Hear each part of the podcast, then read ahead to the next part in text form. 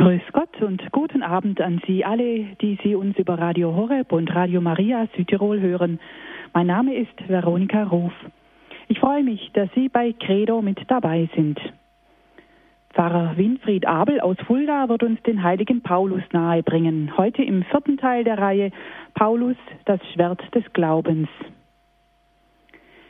Weh mir, wenn ich das Evangelium nicht verkünde, so spricht Paulus, der große Völkerapostel. Er hat gar keine andere Wahl.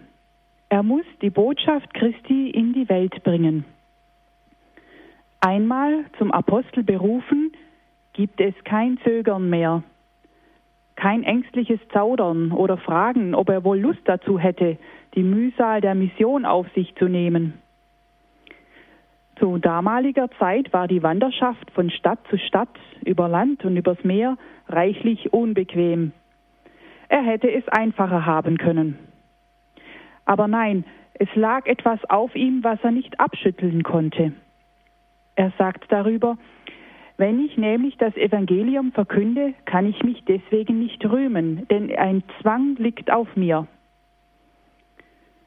Über dieses innere Drängen Gottes in seiner Seele wollen wir heute sprechen. So heißt der vierte Teil unserer Sendereihe über Paulus, der heilige Zwang. Dazu begrüße ich jetzt unseren Referenten, Herr Pfarrer Abel. Grüß Gott. Ja, grüß Gott, Veronika Ruf.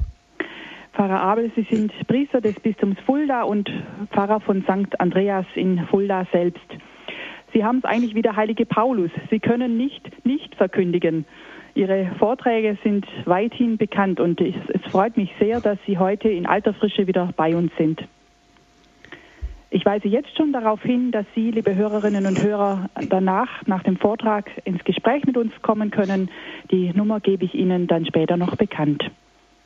Bitte, Pfarrer Abel, wir hören Ihren Vortrag. Ja, vielen Dank für die Begrüßung und ich möchte auch Sie, liebe Hörerinnen und Hörer, ganz herzlich begrüßen zu diesem Abend, an dem wir gemeinsam dem heiligen Paulus begegnen möchten. Der Titel, die große Überschrift über diese Serie heißt ja Paulus das Schwert des Glaubens, wobei wir wissen, dass Paulus nicht mit Feuer und Schwert das Evangelium verkündet hat. Das wäre seine Art gewesen vor seiner Umkehr, bevor er in Damaskus diese Begegnung mit Christus hatte und noch mit großem Eifer und mit Hass die Christen verfolgt hat. Aber nachher war eben alles ganz, ganz anders. Wir haben beim letzten Vortrag, das liegt uns schon eine Weile zurück, gesehen und gehört, wie Paulus durch seine Begegnung mit Christus eine völlig neue Sicht bekommen hat. Er sieht alle Dinge anders. Natürlich sieht er auch Christus ganz anders, so wie er selbst einmal im Korintherbrief schreibt, dass er nicht mehr jetzt vom Fleische her beurteilt, sondern vom Geiste her beurteilt und eben die Welt, die Dinge und Gott ganz anders sehen gelernt hat. Der heilige Zwang, der auf ihm liegt, ist natürlich nicht ein Zwang, der vom Evangelium ausgeht in dem Sinne, dass der Mensch nicht mehr frei wäre. Das Gegenteil ist der Fall. Der heilige Paulus spricht ja von der großen Freiheit, die das Evangelium dem Menschen schenkt. Wenn er also vom Zwang redet, dann meint er das in einem übertragenen Sinn. Es gibt so etwas wie einen Zwang der Liebe, von dem auch Jesus einmal gesprochen hat in seinem Gespräch mit den Emmaus-Jüngern, wenn er sagt, musste nicht der Menschensohn all das erleiden, also lag nicht ein Zwang auf mir, und was ist denn dieser Zwang? Was ist denn dieses Müssen? Das ist nichts anderes als die Liebe. Die Liebe, die drängt. Und von dieser drängenden Liebe hat der heilige Paulus ja auch immer wieder gesprochen. Caritas Christi urget nos, die Liebe Christi drängt uns, so heißt es einmal in einem seiner Briefe. Im zweiten Korintherbrief, im elften Kapitel, schreibt er zum Beispiel, was er alles um der Botschaft Christi und um die Mission zu erfüllen, die Jesus ihm auferlegt hat, auf sich genommen hat. Da schreibt er, ich ertrug mehr Mühsal, war häufiger im Gefängnis, wurde mehr geschlagen, war oft in Todesgefahr. Fünfmal erhielt ich von Juden die 39 Hiebe. Dreimal wurde ich ausgepeitscht, einmal gesteinigt. Dreimal erlitt, dreimal erlitt ich Schiffbruch. Eine Nacht und einen Tag trieb ich auf hoher See. Ich war oft auf Reisen, gefährdet durch Flüsse, gefährdet durch Räuber, gefährdet durch das eigene Volk, gefährdet durch Heiden, gefährdet in der Stadt, gefährdet in der Wüste, gefährdet auf dem Meer, gefährdet durch falsche Brüder. Ich erduldete Mühsal und Plage, durchwachte viele Nächte, ertrug Hunger und Durst, häufiges Fasten, Kälte und Blöße. Um von allem andern zu schweigen, weise ich noch auf den täglichen Andrang zu mir und die Sorge für alle Gemeinden hin. So beschreibt Paulus seinen Dienst, gezeichnet durch Mühsal und ungeheure Strapazen, die, wie wir eben in der Anmoderation schon gehört haben, auch mit den damals nicht sehr bequemen Reisen zu tun hatten, die Paulus auf sich genommen hat, quer durch die damals bekannte Welt, vor allem auch in Kleinasien. Und wer einmal dort die zerklüfteten Gegenden von Kappadokien erlebt hat und durch Kleinasien ge ge gepilgert ist, der weiß, welche Strapazen Paulus damals auf sich nahm. Ist er also so etwas gewesen wie ein tollkühner Abenteurer? Es gibt ja heute Menschen, die suchen die Tollkühnheit und das Abenteuer, den Reiz des, äh, der Grenzerfahrung in allen möglichen Situationen beim Bergsteigen oder beim Segeln über das weite Meer, ist also Paulus so etwas wie ein abenteuerlustiger Robinson Crusoe gewesen? Als Kind habe ich gerne Missionsgeschichten gelesen, zum Beispiel von dem Herz-Jesu-Priester Josef Fräsle, damals unter dem Titel Meine Urwald Neger vertrieben. Aber diese Bücher, die uns begeisterten, haben uns immer so ein Bild von Abenteurern vor Augen gestellt. Oder wenn wir die Bücher des Obladenpaters Paul Schulte lasen, der fliegende Pater bei den Eskimos oder in Afrika, dann klang das so, als wenn Mission ein tollkühnes Abenteuer wäre, teuer wäre. Oder die Geschichten von den Jesuitenmärtyrern, die am Marterfall der Irokesen in Nordamerika gestorben sind. Das klang für uns begeisternd. In Wirklichkeit war das natürlich für diese Menschen eine ungeheure Strapaze, die sie aus eben solcher Liebe auf sich genommen haben, wie Paulus sie in seinem Herzen trug. Heute sehen Verfolgungen vielleicht ein bisschen anders aus. Wir wissen ja, welche Macht zum Beispiel heute die Medien haben.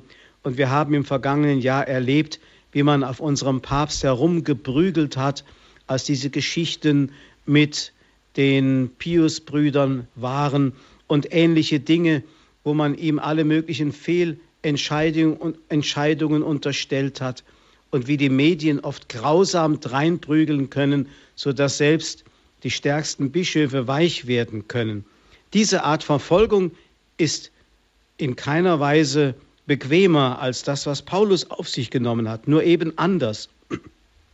Und deswegen schreibt der heilige Paulus im ersten Korintherbrief, wenn ich nämlich das Evangelium verkünde, ich kann mich deswegen nicht rühmen, denn ein Zwang liegt auf mir. Weh mir, wenn ich das Evangelium nicht verkünde. Wäre es mein freier Entschluss, so erhielte ich einen Lohn. Wenn es mir aber nicht frei steht, so ist es ein Auftrag, der mir anvertraut wurde. Also Paulus steht unter einem Mandat. Er hat eine Berufung.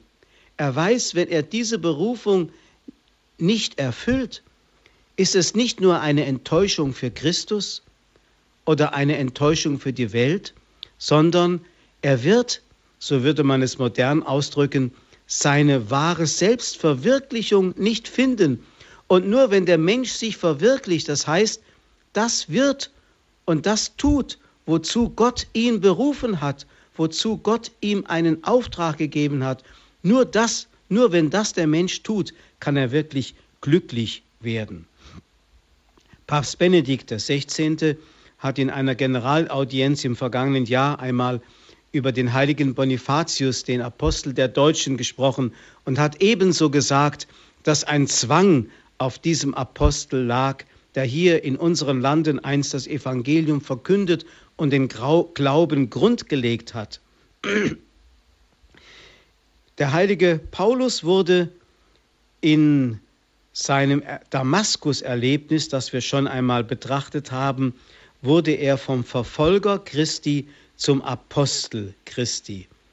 Jesus sagte damals in Damaskus zu Hananias, Geh nur, denn dieser Mann ist mein auserwähltes Werkzeug. Er soll meinen Namen vor Völker und Könige und die Söhne Israels tragen. Dazu war Paulus auserwählt. Und deswegen lag es auf ihm wie ein Zwang. Er hätte gar nicht anders handeln können. Es war ihm dieses Mandat auf den Leib geschrieben. Er konnte nicht anders. Er war Apostel geworden. Für den Aposteldienst gibt es gewisse Kriterien. Als damals unter den Zwölfen einer ausfiel, weil er Jesus verraten und sich das Leben genommen hatte, wurde ja ein Zwölfter hinzugewählt, das war der Apostel Matthias. Und es hieß damals, so steht es in der Apostelgeschichte im Kapitel 1, dass folgendes Kriterium für die Wahl des Apostels, des Ersatzmannes für Judas, Geltung haben sollten. Nämlich einer von den Männern, die die ganze Zeit mit uns zusammen waren, als Jesus der Herr bei uns ein- und ausging, angefangen von der Taufe durch Johannes bis zu dem Tag, an dem er von uns ging und in den Himmel aufgenommen wurde. Einer von diesen muss nun zusammen mit uns Zeuge seiner Auferstehung werden. Nun wissen wir, der heilige Paulus ist in diesem Sinne kein Apostel gewesen, also er gehörte nicht zu der Zahl der Zwölf, die Zwölf, das war die besonders auserwählte Gruppe, die den Grund für die Kirche auf Erden bilden sollte. Aber sie waren gleichzeitig auch Apostel. Apostel bedeutet aber im weiteren Sinne jemand, der gesandt ist. Apostelen, so heißt es im Griechischen, heißt senden. Also die zwölf waren auch Apostel, aber nicht jeder Apostel gehörte zu den Zwölfen. Paulus bezeichnet sich selbst als den geringsten von den Aposteln im ersten Korintherbrief, sogar einmal als eine Missgeburt. Denn, so schreibt er, ich bin der geringste von den Aposteln. Ich bin nicht wert, Apostel genannt zu werden, weil ich die Kirche Gottes verfolgt habe. Doch durch Gottes Gnade bin ich, was ich bin und sein gnädiges Handeln an mir ist nicht ohne Wirkung geblieben.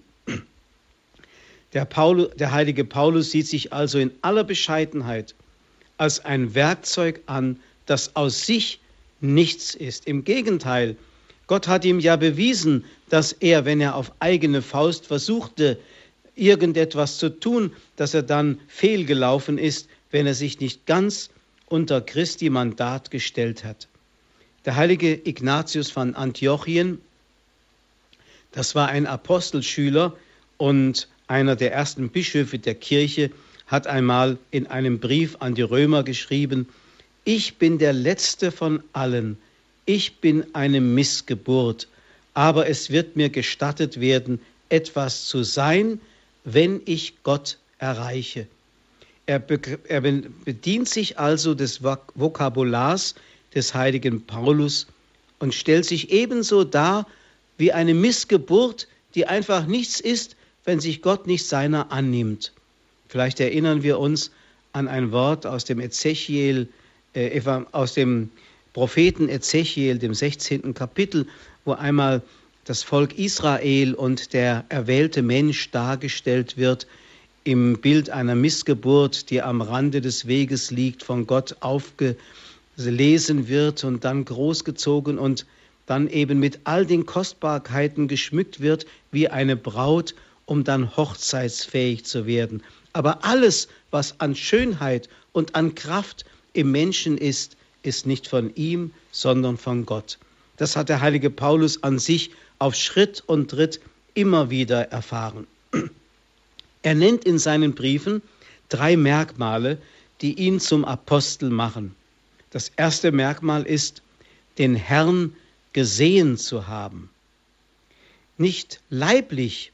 Der heilige Paulus, es gibt keine Stelle in der heiligen Schrift, die darauf hinweist, dass er Jesus noch im Fleische gesehen hat. Er schreibt einmal im ersten Korintherbrief, bin ich nicht frei, bin ich nicht ein Apostel, habe ich nicht Jesus, unseren Herrn, gesehen, seid ihr nicht mein Werk im Herrn? Also der Apostel Paulus beruft sich darauf, Jesus gesehen zu haben, besser vielleicht ihm begegnet zu sein also dieses helle Licht geschaut zu haben, dieses Licht, das kein Auge erträgt, das den Menschen blendet. Und Paulus wurde auf einmal gerade in der Begegnung mit Christus seine Blindheit bewusst, dass er aber gerade darin Christus in einer Weise begegnet ist, die ihm den Herrn so evident machte, das heißt, so unabweisbar klar und deutlich vor Augen stellte, das konnte er nie wieder verleugnen. Sonst hätte er die schlimmste Sünde wieder den Heiligen Geist begangen. Er hat den Herrn gesehen, er ist ihm begegnet, wenn auch auf eine andere Weise als die, die zu den Zwölfen gehörten und Christus in seiner Leibhaftigkeit erlebt haben, von der Taufe im Jordan angefangen bis zu seiner Himmelfahrt.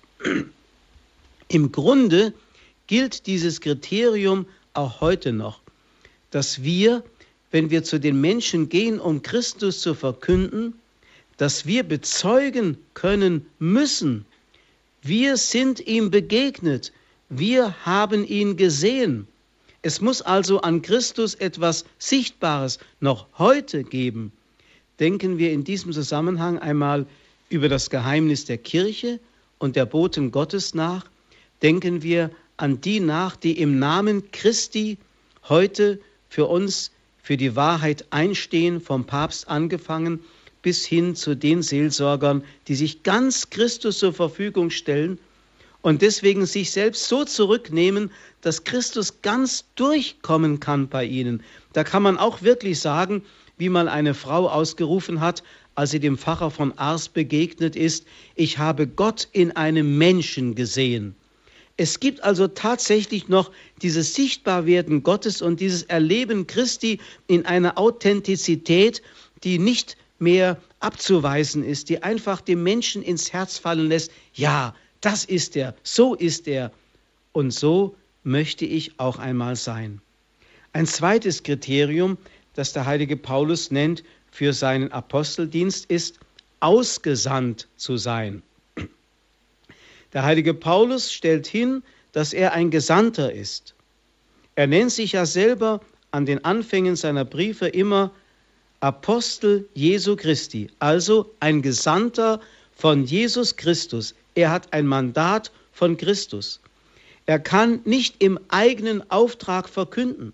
Er kann nicht seine Meinung über Jesus sagen, sondern er kann nur Christus selber verkünden. Und zwar in einer solchen Identität, dass er von sich sagen kann, nicht mehr ich lebe, sondern Christus ist mein neues Leben, meine neue Identität geworden. Nur die Sendung verbirgt auch die Vollmacht in der Verkündigung. Wenn ich nicht gesendet bin, dann kann ich auch nicht in Vollmacht handeln. Das gilt übrigens für jedes politische Mandat. Wenn einer kein vom Volk ermächtigtes Mandat hat, kann er auch nicht im Namen des Volkes auftreten, hat keine Vollmacht. Das gilt im Sinne Gottes natürlich in einem eminent anderen Maße. Nur der, der gesendet ist. Deswegen braucht es die Berufung. Wir können die Berufungen nicht selber machen. Die vielen Diskussionen, die heute in der Kirche geführt werden, die immer wieder auf eine Strukturveränderung abzielen, den zum Priester machen zu wollen, der es gerne werden möchte, oder Frauen zu Priestern zu weihen oder ähnliche Dinge, gehen alle an der Sache vorbei. Man kann sich nicht über das Mandat Christi stellen. Papst Johannes Paul II. hat im Zusammenhang mit dieser Diskussion gesagt, er sei nicht bevollmächtigt, das zu tun, zum Beispiel Frauen zu Priestern zu weihen, weil er sich nicht über Christus stellen kann. Ein drittes Kriterium, was zum Aposteldienst gehört, so schreibt der heilige Paulus, ist die Verkündigung des Evangeliums und die Gründung von Gemeinden. Also, der Apostel wird daran erkannt, dass er das Evangelium verkündet. Das Evangelium, wohlgemerkt, nicht irgendeine Ideologie, die sich christlich nennt, aber nicht mehr von Christus kommt, sondern wirklich das reine Evangelium und dass es zur Gründung von Gemeinden kommt. Apostel ist also kein Ehrentitel.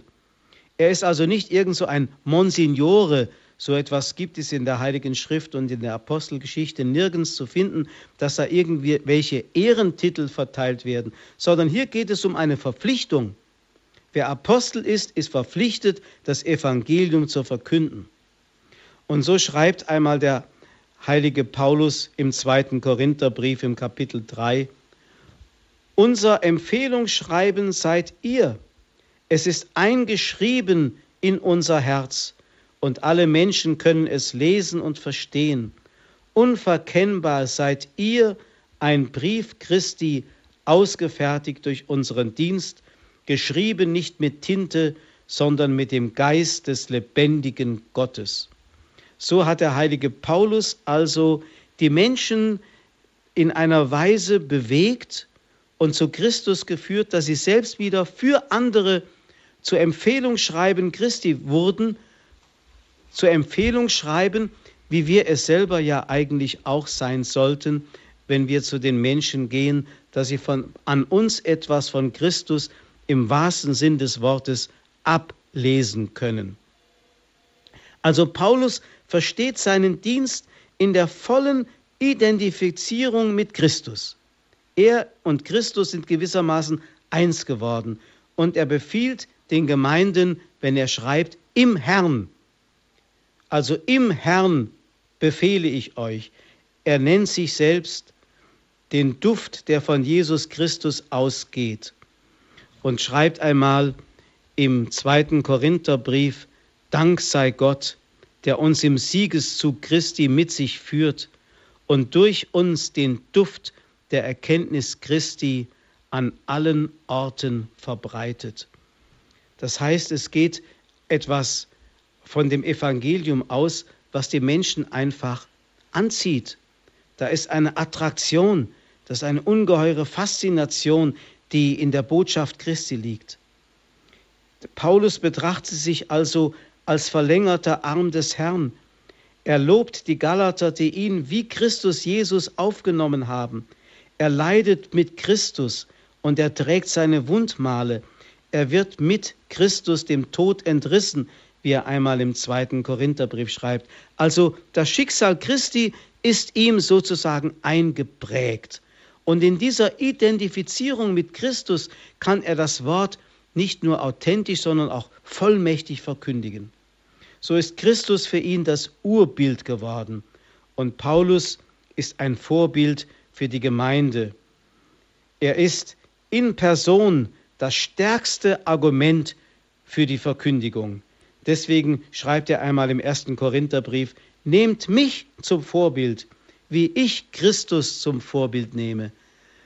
Das sind keine Worte der Arroganz.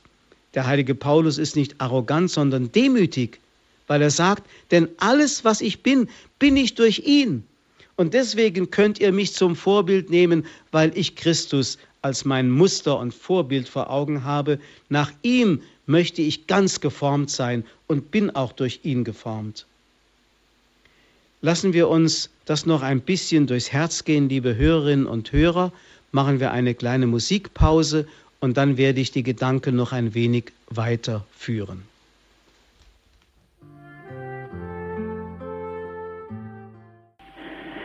Sie haben eingeschaltet bei Radio Horeb und Radio Maria Südtirol in der Sendereihe Credo. Paulus das Schwert des Glaubens, der vierte Teil heute, der heilige Zwang. Es spricht zu uns Herr Pfarrer Winfried Abel aus Fulda.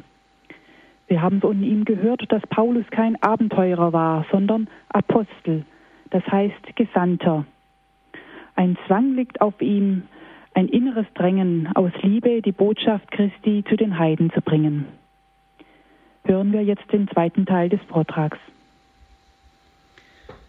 Liebe Hörerinnen und Hörer, wir haben das eben schon gehört, dass es da so eine für den Aposteldienst eine Identifikation des Apostels mit Christus gibt, ja, ich möchte sagen, das gilt eigentlich für jeden Verkünder des Evangeliums, dass er so mit der Botschaft eins ist, dass man beide miteinander voneinander gar nicht mehr trennen kann. Paulus und seine Botschaft sind eins, denn an ihm kann man ablesen, was Evangelium heißt. An ihm kann man ablesen den erlösten Menschen. Er ist der Christusförmige Mensch geworden. Er ist also derjenige, der die Menschen sozusagen mitreißt zu Christus hin. Und jeder Verkünder müsste so werden, wie ein Hindu-Priester einmal über Mutter Teresa gesagt hat, ich glaube, Christus ist in dieser Frau noch einmal Mensch geworden. Das ist das stärkste Argument, das es überhaupt gibt. Und wenn man versucht, die Kirche sozusagen in eine Funktionalität ähm, zu äh, bringen, in den Strukturreformen, indem man sagt, die Kirche muss eben anders funktionieren, das Evangelium muss nach bestimmten Methoden verkündet werden, das mag alles gut und schön sein, aber mit bloßen Methoden und mit einer bloßen Funktionalität kann man das Evangelium nicht unter die Menschen bringen. Wenn nicht Christus selber immer wieder vor den Menschen erscheint, in Menschen, die ihn ganz und gar in ihrem Herzen tragen und ihn verkörpern durch ihr Leben. In der Antike hieß ein wichtiges Prinzip der Pädagogik Nachahmen. Beim heiligen Paulus steht dieses Wort Nachahmen oft anstelle des Wortes Nachfolgen. Es gibt ein römisches Sprichwort, das sagt verba movent, exempla trahunt. Das heißt zu Deutsch, Worte können bewegen, aber Beispiele reißen mit. Das gilt im gewissen Sinne, aber in einem viel höheren Sinne auch von der Botschaft des Evangeliums. So schreibt der heilige Paulus im ersten Korintherbrief, meine Botschaft und Verkündigung war nicht Überredung durch gewandte und kluge Worte, sondern war mit dem Erweis von Geist und Kraft verbunden, damit sich euer Glaube nicht auf Menschenweisheit stützte, sondern auf die Kraft Gottes. Ich glaube, das ist ein sehr wichtiges Wort. Der heilige Paulus will also sagen, es geht nicht um Rhetorik, es geht nicht um äh, es geht nicht um Populistik, es geht nicht darum, irgendwelche Menschen äh, zu beeinflussen, sondern es geht darum, Gottes Geist und Gottes Kraft durchkommen zu lassen, die Herzen der Menschen zu bewegen. Vollmacht bedeutet immer, Macht über die Herzen der Menschen zu haben und sie zum Glauben und zur Freude zu bewegen.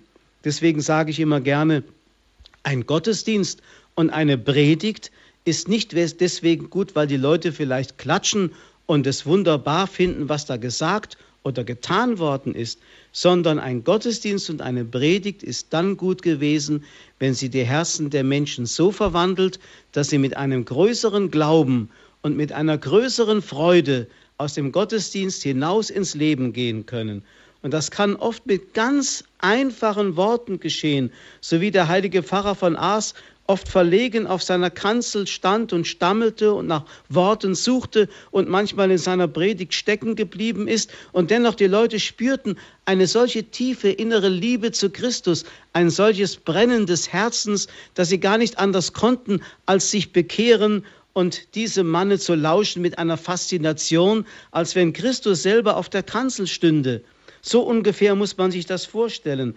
Also nicht irgendwelche Methoden und besondere äh, Dinge, die man da tut, dass man versucht, mit irgendwelchen Spielchen oder Mätzchen den Gottesdienst anzureichern, um ihn attraktiv zu machen, sondern es geht darum, Christus durchkommen zu lassen, ihn zu repräsentieren. Also nachfolgen und nachahmen geht hier in diesem Falle nur in der Identität mit Christus, die durch die Taufe begründet wird. In der Taufe werde ich hier mehr einverleibt und seine Christuskraft kann in mich einströmen, je nachdem, wie ich das in mir zulasse. Es gibt eine Geschichte, die ich einmal im Zusammenhang mit der Biografie des heiligen Bruder Klaus von Flühe gelesen habe, nämlich dass da ein, ähm, ein Bruder Ulrich, ein Priester aus Süddeutschland, nach Flüeli kam und so fasziniert war von der Art und Weise, wie Bruder Klaus dort lebte, dass er selbst so werden wollte wie dieser Bruder Klaus und sich die Erlaubnis holte, einige hundert Meter entfernt von der Klause dieses großen Schweizer Einsiedlers ebenfalls eine Klause bauen zu dürfen. Und dann wird berichtet, dass Bruder Ulrich nicht nur dem Bruder Klaus in seinem Gebetsleben und in der Intensität seiner Frömmigkeit nachzuahmen versuchte, sondern sogar in seinem Fasten, indem er nichts mehr aß, was dazu führte, dass Bruder Ulrich fast gestorben wäre und Bruder Klaus ihn zurechtgewiesen hat, weil er sagte, das kann man nicht eigenwillig tun und das darf man nicht eigenwillig tun, wenn Christus uns nicht dazu befähigt und dazu den Auftrag gibt. Denn wer eigenmächtig heilig werden möchte und eigenmächtig irgendwelche Wege sucht in der Christusnachfolge, wird immer scheitern, wenn es nicht ihm von Christus gegeben wird. Der heilige Vater, Papst Benedikt XVI., hat einmal in einer Homilie in einer Katechese über den heiligen Paulus darauf hingewiesen, mit welch einer hartnäckigen Standhaftigkeit der Apostel ähm, sein Evangelium verkündet hat und sich von nichts hat abbringen lassen. Fast mit einer stoischen Haltung hat er äh, die Schicksalsschläge ertragen, die ihn immer wieder ähm, in den Weg gelegt wurden. Da schreibt er, was kann uns aber scheiden von der Liebe Christi? Bedrängnis oder Not oder Verfolgung, Hunger oder Kälte, Gefahr oder Schwert?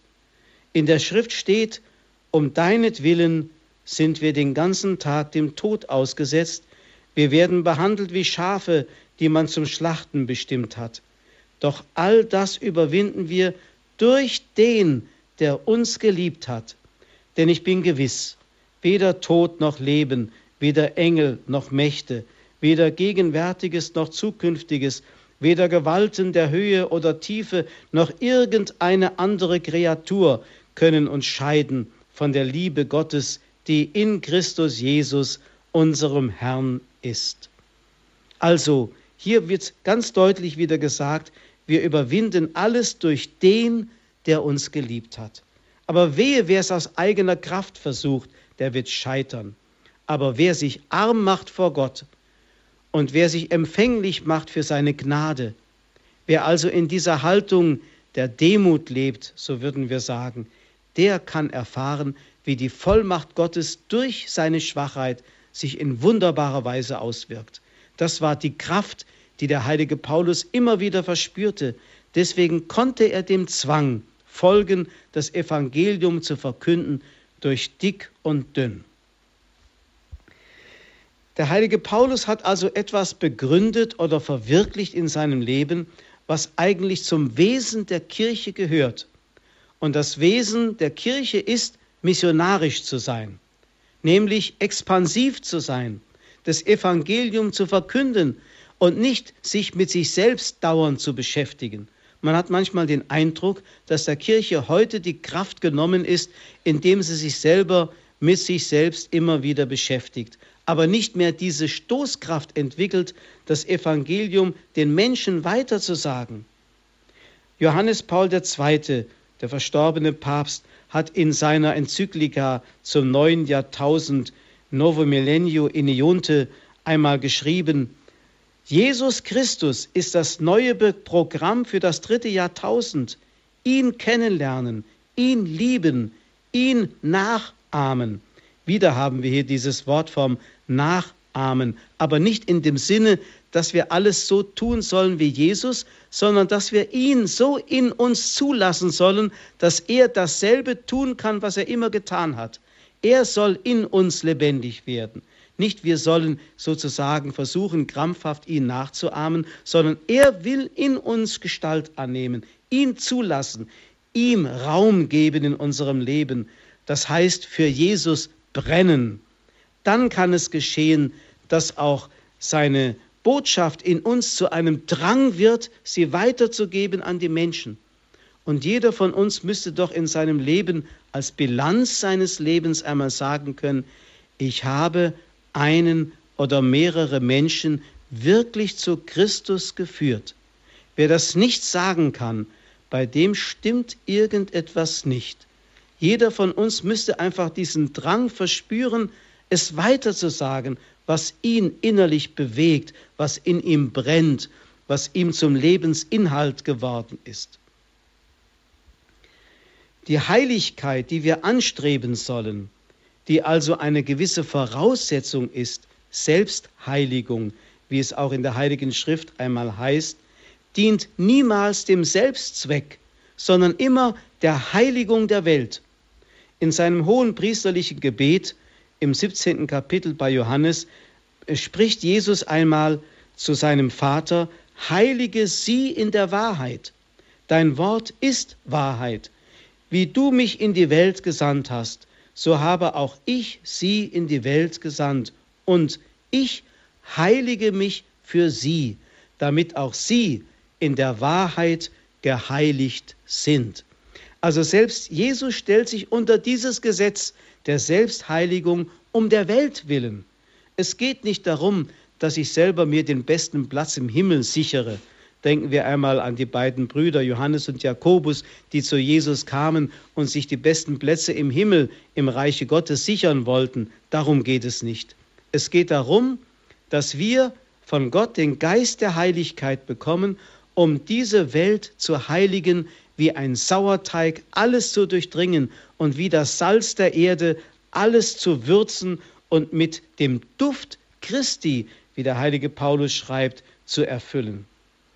Und diese Heiligkeit, die eigene Heiligkeit, ist Voraussetzung für die Heiligung der Welt. Da nützt, um es noch einmal zu sagen, die beste Methode nichts, die ich irgendwie erlerne. Da nützen keine Strukturveränderungen in der Kirche, die ich gewaltsam anstrebe, wenn es nicht darum geht, selbst sich zu heiligen, um dieser Welt Christi Botschaft zu bringen durch den Geist der Heiligkeit das persönliche Vorbild, unser Sein, gar nicht so sehr unsere Worte oder das, was wir tun, sondern unser Sein ist wichtiger als alles andere. In einem Tagebuch einer jüdischen jungen Philosophin Etty Hillesum, die in Auschwitz umgebracht worden ist, da finden wir ähnliche Worte, wie sie auch Edith Stein gebraucht hat. Sie schreibt, mein Tun soll darin bestehen, zu sein. Ich brauche gar nicht viel zu tun. Ich will nichts als sein. Und dann schreibt sie schon im Konzentrationslager, mehrere Leute in einer engen Zelle. Ist es dann nicht unsere Aufgabe, inmitten der üblen Körperausdünstungen den Duft unserer Seele zu erhalten? Interessant, wie diese Jüdin die wahrscheinlich den Paulusbrief nicht gelesen hatte, zu dieser Erkenntnis kommt, den Duft unserer Seele erhalten, damit wir die üblen Körperausdünstungen um uns herum nicht nur ertragen können, sondern gewissermaßen übertönen können, durchwirken können, damit die ganze Welt mit dem Duft Christi erfüllt werden kann. Unsere Heiligkeit ist Voraussetzung dafür, dass die Welt geheiligt werden kann. Deswegen ist unsere Bekehrung die Voraussetzung für die Bekehrung der Welt. Und deswegen müssen wir immer auch uns bemühen, selbst in dieser Umkehrbewegung zu bleiben, die beim heiligen Paulus einmal vor Damaskus begonnen hat und niemals endete. Die Christen haben nämlich genau diese Aufgabe, die einmal in einem Brief im zweiten Jahrhundert in einem Brief an einen uns unbekannten Diognet so geschildert worden ist. Was die Seele im Leibe ist, das sind die Christen in der Welt. Das heißt, wir sollen der Welt eine Information von innen geben, sie erfüllen mit der Wahrheit Christi, mit der Liebe Christi, mit dem Geist Christi. Das kann nur durch uns geschehen, wenn wir selbst Christusförmig sind. Deswegen hat Christus ja die Kirche gegründet, die ja er selber ist in lebendigen Menschen. Und deswegen kann er nur in Erscheinung treten, hier in der Welt sichtbar, hörbar, wenn Menschen sich ihm ganz öffnen und ihn einlassen in ihr Leben und durchlassen zu den Menschen. Das ist eigentlich die Vollmacht, die Christus seiner Kirche anvertraut hat. Nur wenn die Botschaft, die wir verkünden, deckungsgleich ist mit der persönlichen Heiligkeit, dann erst bewegt sie die Herzen der Menschen und verändert die Welt. Ansonsten bleibt das verkündete Wort bloße Ideologie. Als Jesus bei seiner Antrittsrede in Nazareth, wie wir im vierten Kapitel bei Lukas lesen, und in Kapharnaum den Eindruck erweckte, eine neue Lehre zu verkünden, und zwar mit Vollmacht zu sprechen, ganz anders als die Schriftgelehrten, das sagte er im Grunde wörtlich genau dasselbe wie die Theologen seiner Zeit. Doch es klang ganz neu und bewirkte so etwas wie eine Scheidung der Geister und ein Offenbarwerden der Dämonen und natürlich vor allem das Offenbarwerden einer unwahrscheinlich faszinierenden Wahrheit. Aber wie gesagt, Jesus hat vielleicht dieselben Worte gebraucht wie die Schriftgelehrten und dennoch war es anders, weil es bei ihm aus einem gotterfüllten Herzen kam. Ich könnte zum Beispiel eine Predigt des heiligen Pfarrers von Ars wortwörtlich auswendig lernen, eine Predigt, die zu seiner Zeit in dem kleinen Kirchlein von Ars vielleicht 100 Menschen bekehrt hat und bewegt hat, wenn ich dieselbe Predigt auswendig gelernt herunter referieren würde in meiner Kirche, würden die Leute wahrscheinlich gähnen und würden gelangweilt hinausgehen. Es kommt eben darauf an, ob ein Wort Geist erfüllt ist oder nicht. Und deswegen müssen wir uns immer wieder bemühen, aus dem Geist heraus, der in dem heiligen Paulus lebendig war, in dieser Welt zu leben und zu wirken. Und deswegen schreibt Paulus im ersten Korintherbrief, meine Botschaft und Verkündigung war nicht Überredung durch gewandte und kluge Worte, sondern war mit dem Erweis von Geist und Kraft verbunden, damit sich euer Glaube nicht auf Menschenweisheit stützte, sondern auf die Kraft Gottes. Liebe Hörerinnen und Hörer, ich glaube, es ist ganz gut einmal wieder diese Worte zu hören und zu erkennen, dass ja, wenn wir selber nicht von diesem Drang erfüllt werden, von diesem Zwang, der in dem heiligen Paulus in einer Weise stark war, dass wir nur staunen können, aber wenn wir nicht etwas von diesem Drang und Zwang in uns verspüren, dass wir am Wesen der Kirche vorbei leben, denn sie will auch durch uns und in uns missionarisch sein und Menschen erreichen. Nicht irgendwo, sondern dort, wo wir sind und dort, wo Gott uns hingestellt hat. Ich möchte dieses Wort aus dem ersten Korintherbrief einfach zum Abschluss meiner Betrachtung nochmal in eine Gebetsform gießen. Dass ich das Evangelium verkünde, ist für mich kein Grund zum Rühmen, denn dein Zwang, Herr, liegt auf mir, und wehe, wenn ich dein Evangelium nicht verkünde. Worin besteht dann mein Lohn? Darin, dass ich bei der Verkündigung des Evangeliums die frohe Botschaft ohne Entgelt darbiete. Denn obwohl ich frei bin allen gegenüber, will ich mich doch zum Knecht aller machen, um möglichst viele zu gewinnen. Den Juden möchte ich ein Jude werden, um die Juden zu gewinnen. Den Gesetzesmenschen will ich wie einer werden, der dem Gesetz untersteht, um die Gesetzesmenschen zu gewinnen. Den Gesetzlosen will ich ein Gesetzloser werden, wiewohl ich nicht gesetzlos bin vor dir, o Gott, sondern unter dem Gesetz Christi stehe, um die Gesetzlosen zu gewinnen. Den Schwachen will ich ein Schwacher werden, um die Schwachen zu gewinnen. Mit deiner Hilfe, Herr, will ich allen alles werden, um auf jegliche Weise einige zu retten. Amen.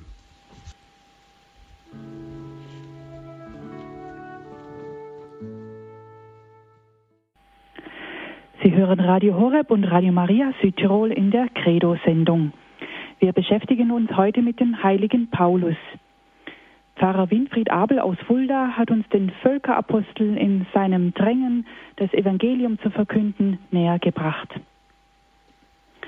Herzlichen Dank, Pfarrer Abel, für Ihren Vortrag. Ich möchte auch gleich noch eine äh, Informationsfrage stellen, bevor die ersten Hörer anrufen.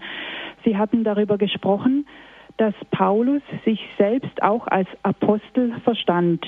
Ist ihm dieser Titel eigentlich nicht von anderen, ja vielleicht sogar von den zwölf Aposteln streitig gemacht worden? Oder war das so ganz selbstverständlich, dass er sich so bezeichnen durfte? Also in den Evangelien ist es ja so, dass äh, die Gefährten Christi, die er besonders berufen hat in die Zwölferzahl, dass die sich zunächst nicht Apostel, sondern einfach die Zwölf nannten. Die Zwölf. Mhm. Und zwar in Anlehnung an die zwölf Stämme Israels, die sie repräsentieren sollten, aber gleichzeitig eben als die in die Zukunft weisende, weisenden Grundfesten der Kirche, die weltweit werden sollte. Also diese Zwölfzahl. Und äh, diese nannten sich auch Apostel, waren es ja auch, aber das, der Begriff Apostel ist weiter als der Begriff die Zwölf. Und deswegen haben sie dem heiligen Paulus den Namen Apostel gar nicht streitig gemacht. Es gab ja auch noch andere Apostel wie Barnabas und so weiter, die auch Apostel genannt wurden, mhm. weil sie eben, wie gesagt, gesandt waren, das Evangelium zu verkünden. Mhm. Ja, heißt es, dass wir uns auch Apostel nennen dürfen? Natürlich. Klar, ich habe ja schon von Bonifatius als Apostel der Deutschen gesprochen. Und es gibt ja viele Apostel, die weiß Gott wo gewirkt haben, die auch namhaft sind. Aber im Grunde, Sie haben völlig recht, jeder Christ sollte eigentlich ein Apostel sein. Im Kleinen meistens, nicht im Großen. Im Großen sind andere berufen, wie zum Beispiel unser Papst, der ist ja auch Apostel im Großen, Menschenfischer und so weiter. Aber wir sollen es auch im Kleinen sein. Wir sollen uns gesandt wissen und das ist ja schon in der Taufe und in der Firmung mit begründet. Nicht nur einfach, dass wir etwas werden, etwas sind, sondern auch etwas tun und wirken sollen. Ja, äh, Sie haben aber die Heiligkeit angesprochen, die doch eigentlich auch Bedingung ist für Mission. Ich kann mich wohl als Apostel dann vielleicht verstehen, aber welche Wirkung hat das dann? Ähm, keiner hört ja auf jemanden, dessen Worte nicht durch seine Taten gedeckt sind. Müssten wir dann nicht erst alle einmal äh, still sein, bevor wir überhaupt daran denken, die Botschaft Christi weiterzusagen? Hat es Zweck, zu missionieren, wenn ich, also in Anführungsstrichen, wenn ich doch genau weiß, dass ich noch meilenweit von dieser Heiligkeit entfernt bin? Ja, da gibt es sicherlich zwei Aspekte. Einmal, ich sollte niemals etwas verkündigen, von dem ich nicht selber überzeugt bin. Das käme ich mir ja vor wie ein Staubsaugerverkäufer, der für eine Firma einen Staubsauger verkauft, von dem er selber nicht überzeugt ist, weil er zu Hause Miele hat. Also das wäre natürlich ganz schlecht. Also ein Stück überzeugt sein muss man schon von der Botschaft, obwohl, und da kommt das andere, obwohl man selber noch nicht im vollen Maße diese Botschaft leben kann. Sogar der heilige Paulus gibt ehrlich zu, nicht, dass ich es schon erreicht hätte, schreibt er einmal, aber ich strecke mich danach aus. Das heißt also ein Apostel, sprich ein ganz normaler Christ, der sich in der Sendung Christi versteht, wenn der den Mitmenschen in seiner Umgebung äh, erkennbar machen lässt, dass er sich selbst bemüht, obwohl er selbst fehlerhaft ist, aber sich bemüht, doch mehr und mehr nach Heiligkeit zu streben, wird das von den Menschen wirklich hochgeachtet und anerkannt. Und das ist oft den Menschen eine größere Hilfe, wenn sie an einem fehlerhaften Menschen das sehen, als wenn ich in voller Heiligkeit daherkäme und unnachahmlich erscheine, was den Menschen eher Entmutigung verschafft als Hilfe. Also insofern dürfen wir auch schwach sein, aber im Blick auf dieses Ziel, das wir nie aus dem Auge verlieren dürfen. Also ist es sozusagen auch äh, ja in Anführungsstrichen ein Vorteil, schwach zu sein, auch ein Sünder zu sein, dass man nicht so als perfekter Mensch dasteht, über alle anderen erhaben und äh, von daher hat es dann wahrscheinlich auch gar keine Wirkung. Das heißt, es ist nicht die, so dieses Perfektsein, was überzeugt, sondern wirklich sich als Sünder zu erkennen. Ja, das ist richtig. Der heilige Paulus würde das genauso sagen, aber er würde dann hinzufügen, aber er hat sich meiner erbarmt. Und dieses Erbarmen, das an mir dauernd geschieht, weil ich ja immer wieder auch zu ihm hinkommen darf, in der Beichte zum Beispiel, in der Vergebung der Schuld, dann sein Erbarmen erfahre, das ist es eigentlich, was äh, den Leuten dann auch wieder Mut macht, wenn ich dann zu dem Zeugen seiner Barmherzigkeit werde. Der heilige Paulus schreibt einmal im zweiten Korintherbrief, ähm, mit dem Trost, mit dem wir getröstet werden, dürfen wir wiederum andere trösten. Und das ist genau damit gemeint. Unsere Schwachheit, die den anderen Mut gibt, auch ihre Schwachheiten zu ertragen, weil es den barmherzigen Gott gibt, dem ich immer wieder meine Schuld und meine Armut anvertrauen darf. Mhm. Es gibt so ein schönes Zitat von Chesterton, der sagte einmal, äh, ein Heiliger ist ein Mensch, der sich endlich als Sünder erkannt hat. Sehr schön. Ja, kann man das so bezeichnen. Pfarrer Abel, ich fürchte, dass wir auch an der Mission eigentlich auch gehindert werden durch unsere Bequemlichkeit. Wieso spüren wir nicht so dieses innere Drängen, diesen heiligen Zwang? So vom Kopf her, glaube ich, haben wir es alle begriffen, ja, wir sollten diese Botschaft verkünden, aber so diese, dieses innere Brennen fehlt bei uns oft. Wie sehen Sie das? Ja, es liegt wahrscheinlich daran, dass wir zu sehr verstrickt sind in weltliche Dinge, die uns so in Anspruch nehmen, dass wir innerlich gezwieteilt sind, also nicht so mit dieser Eindeutigkeit für Christus da sind und für Christus brennen, sondern noch viele, viele andere Dinge äh, betreiben, die vielleicht hm, in unserem Leben fast Mittelpunktfunktion einnehmen können, materielle Bedürfnisse und alle möglichen Dinge. Ich glaube, in einer solchen Gesellschaft wie in unserer sogenannten Wohlstandsgesellschaft ist es ganz, ganz schwer, äh, so diese Eindeutigkeit zu leben. Als in, zumindest ist es schwerer als in einer, in einer Welt, wo die Bedürfnislosigkeit größer ist und die Menschen sich automatisch mehr auf Gott ausrichten können. Also uns hier in diesen Breiten, in diesen Wohlstandsländern ist es wahnsinnig schwierig, das Evangelium authentisch zu leben. Das erlebe ich immer wieder und bei mir auch selber. Mhm. Wir sind einfach zu voll und zu satt von unserer Konsumgesellschaft, dass wir dieses Bedürfnis nach Gott gar nicht spüren und von daher auch nicht dieses Bedürfnis, ihn an andere weiterzugeben. Ja, der heilige Paulus, der konnte in einer unglaublichen Freiheit sagen, ich bin gewohnt, Überfluss zu haben und ich bin gewohnt zu darben. Beides habe ich äh, gelernt und aus dieser Freiheit heraus, die ihn über den Bedürfnissen des Menschen stehen und, und, und leben lässt, kann er natürlich in einer ungeheuren äh, Schwunghaftigkeit das Evangelium verkünden. Und ich glaube, wir sind alle zu sehr irgendwie verwurzelt und, und, und verwickelt in so viele Bedürfnisse und materiellen Dinge, dass uns diese Freiheit genommen ist, die der heilige Paulus hat. Mhm. Ich darf eine erste Hörerin begrüßen auf Sendung, Frau Hundert aus München. Grüß Gott. Ja, grüß Gott. Ähm, Herr Pfarrer Abelrecht, vielen Dank für den Vortrag.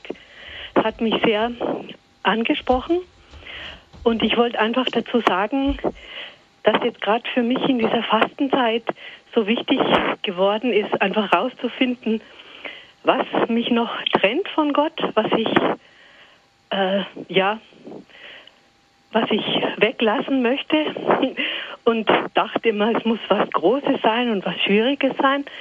Und dann habe ich so im Gebet gemerkt, dass der Herr möchte, dass ich die Musik weglasse. Und das ist eigentlich das, was ich am liebsten habe.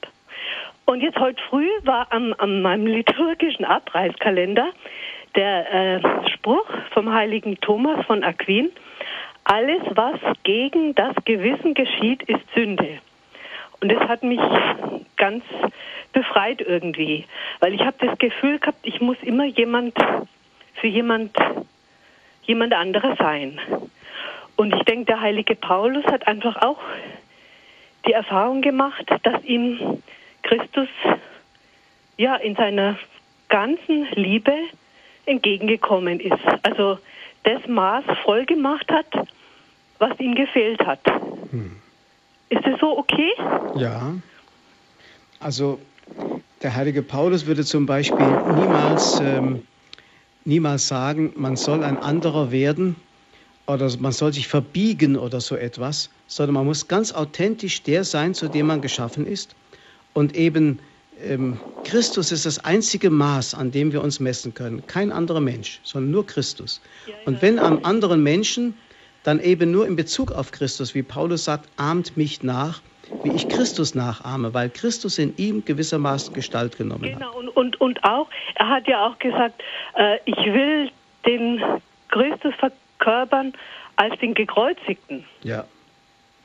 Und das ist, glaube ich, oft das Problem, dass man diesen Schmerz, ich glaube, jeder Mensch hat so seinen ureigenen Schmerz einfach und dass man da immer so einen um heißen Brei rum, rumredet. Hm. Ja, okay, ja. vielen Dank. Dankeschön, Frau Hundert, für Ihren Anruf. Danke, alles Gute nach München. Pfarrer Abel, jetzt habe ich noch eine ganz spitzfindige Frage. Und zwar kann man denn einen Unterschied machen zwischen Nachfolgen und Nachahmen? Sie haben ja diese Worte äh, verwendet. Äh, Jesus nachfolgen, das ging ja eigentlich nur zu seinen Lebzeiten. Und ganz konkret gingen da die Jünger hinter Jesus her. Nachdem Jesus aber in den Himmel aufgenommen wurde, konnte das Nachfolgen eigentlich dann doch nur im übertragenen Sinn gemeint sein. Äh, Paulus, wie Sie gesagt haben, hat das Wort Nachahmen verwendet. Ist das jetzt zu spitzfindig? Ja, ich glaube, wir dürfen das nicht so eng sehen. Es ist im Grunde gar nicht möglich, dass wir Christus nachfolgen und Christus nachahmen. Denn er ist viel zu groß für uns. Und seine, seine sieben Meilenstiefel äh, sind so groß für unsere kleinen Füße, dass wir da gar nicht reinpassen würden. Das heißt also, das Nachfolgen lässt sich wirklich nur so verstehen, dass wir, wie Jesus ja sagt, bleibet in mir und ich bleibe in euch. Das heißt, wenn wir wie die Rebzweige am Weinstock ganz mit Christus eins sind, wenn wir uns ganz an ihn binden, dann kann er in uns mächtig sein. Dann ist es möglich, ihm ähnlich zu werden. Das kann man Nachfolge nennen oder auch nachahmen, dass er in uns Gestalt gewinnt. Es wäre aber völlig falsch, losgelöst von Christus ihn nachahmen zu wollen. Diese Größe werden wir nie aus eigener Kraft erreichen, sondern nur in engster Anbindung an ihn, wie es in der Taufe grundgelegt ist, dass er sozusagen in uns seine ganze Geisteskraft, den Heiligen Geist mächtig werden lassen kann, dass er unser ganzes Wesen, die ganzen Fasern unseres Seins durchdringen kann, unser Denken und Wollen und Fühlen und unser Leib und unsere Triebe. Und wenn das geschehe, ja, dann wären wir Christus ähnlich. Das ist eigentlich im tiefsten Sinne Christus Nachfolge und Christus Nachahmung. Mhm. Dankeschön. Das war jetzt auch ein schönes Schlusswort. Ich danke Ihnen herzlich für Ihren Vortrag. Zum Nachhören der Sendung, liebe Hörerinnen und Hörer, können Sie sich eine CD bestellen beim CD-Dienst unter der Telefonnummer 08323 9675 120 08323 9675 120 oder sich auch die Sendung als Podcast herunterladen von unserer Homepage www.horeb.org. Vielen Dank fürs Zuhören. Danke auch für Ihren Anruf, Frau Hundert. Zum Schluss darf ich Sie bitten, Pfarrer Abel uns Ihren Segen zu geben. Ja, auf die Fürsprache des heiligen Apostels Paulus. Aller Engel und Heiligen segne, behüte euch, stärke euch im Glauben, mache euch zu Werkzeugen seiner Wahrheit und seiner Liebe, der allmächtige und gütige Gott, der Vater und der Sohn und der Heilige Geist. Amen. Amen. Ihnen alles Gute, Pfarrer Abel, bis zur nächsten Sendung. Danke vielmals. Es verabschiedet sich Veronika Ruf aus Würzburg.